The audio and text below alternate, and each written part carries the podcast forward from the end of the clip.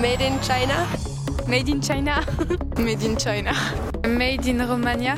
Made in China. Made in Vietnam. Made in China. À la radio, À la télé, dans votre boîte mail, dans votre boîte aux lettres, dans la rue, ils sont omniprésents. ce sont des spots publicitaires qu'on nous montre sans arrêt. Zalando, H&M, Zara, Boohoo, Topshop, American Apparel et encore bien d'autres. Si l'on prend l'origine de ces entreprises, l'on a une firme allemande, une suédoise, une espagnole, deux anglaises et une américaine. Ces marques nous bombardent de spots tous les jours, que ce soit des affiches, des courts-métrages ou encore des mails à foison. Mais avez-vous déjà vu la même chose pour un magasin de vêtements Swiss Made Les intervenants des derniers épisodes font tous partie, peut-être comme vous, de ceux qui n'en connaissent aucune. Lorsque nous sommes allés interviewer l'entreprise Heavycraft, nous avons bien sûr abordé le sujet de la publicité. Ces pubs, si l'on peut encore appeler ça ainsi, ont une bien moins grande ampleur que celle des marques citées précédemment.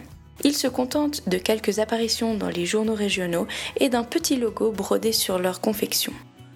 Puis, nous nous sommes rendus à Zurich, à Suisse Textile, une association qui défend toutes les entreprises travaillant dans le textile suisse, de la transformation des matières premières à la finition du produit. Qu'il s'agisse de tapis pour les transports en commun, de terrains de foot synthétiques ou encore de vêtements.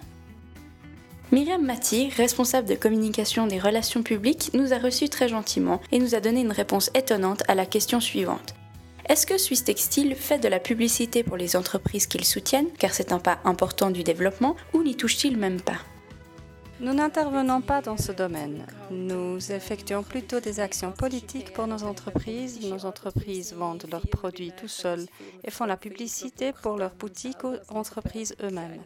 Nous ne faisons pas de campagne ou, comme nous pourrions le voir chez les paysans, des publicités qui poussent les clients à aller acheter des produits suisses. Notre association n'est donc pas mandatée pour faire cela. De plus, les entreprises que l'on soutient sont pour la plupart internationales et il serait donc difficile de faire de la publicité pour nos produits suisses dans le monde entier. Si nous voulions avoir un ou des spots publicitaires efficaces pour faire connaître nos entreprises, il faudrait un budget qui s'avère être bien trop grand pour nous. Ces campagnes sont très très chères. Nous n'avons pas assez d'argent pour faire cela. Les entreprises suisses sont donc quasiment toutes livrées à elles-mêmes. Sachant que cette association soutient les entreprises de textiles suisses, Myriam Mati tient à ajouter que malgré l'implication inexistante au niveau publicitaire, Suisse Textile s'occupe tout de même de l'aspect marketing en finançant les boutiques et en leur donnant des clés pour améliorer l'image du magasin et afin de promouvoir leurs produits. Nous avons déjà bien progressé dans notre enquête. Il manque réellement de publicité et même s'il existe une association importante qui les aide, peu d'entreprises peuvent en bénéficier. Et leur budget ne suffit pas à créer une image à chaque marque. Pour vous rendre compte de l'investissement, pour passer deux spots publicitaires par soir à la télévision pendant 10 jours sur l'ensemble de la Suisse, il faut compter environ 170 000 francs.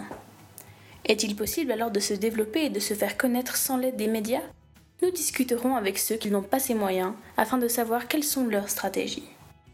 Pour la suite, rendez-vous dans notre épisode suivant.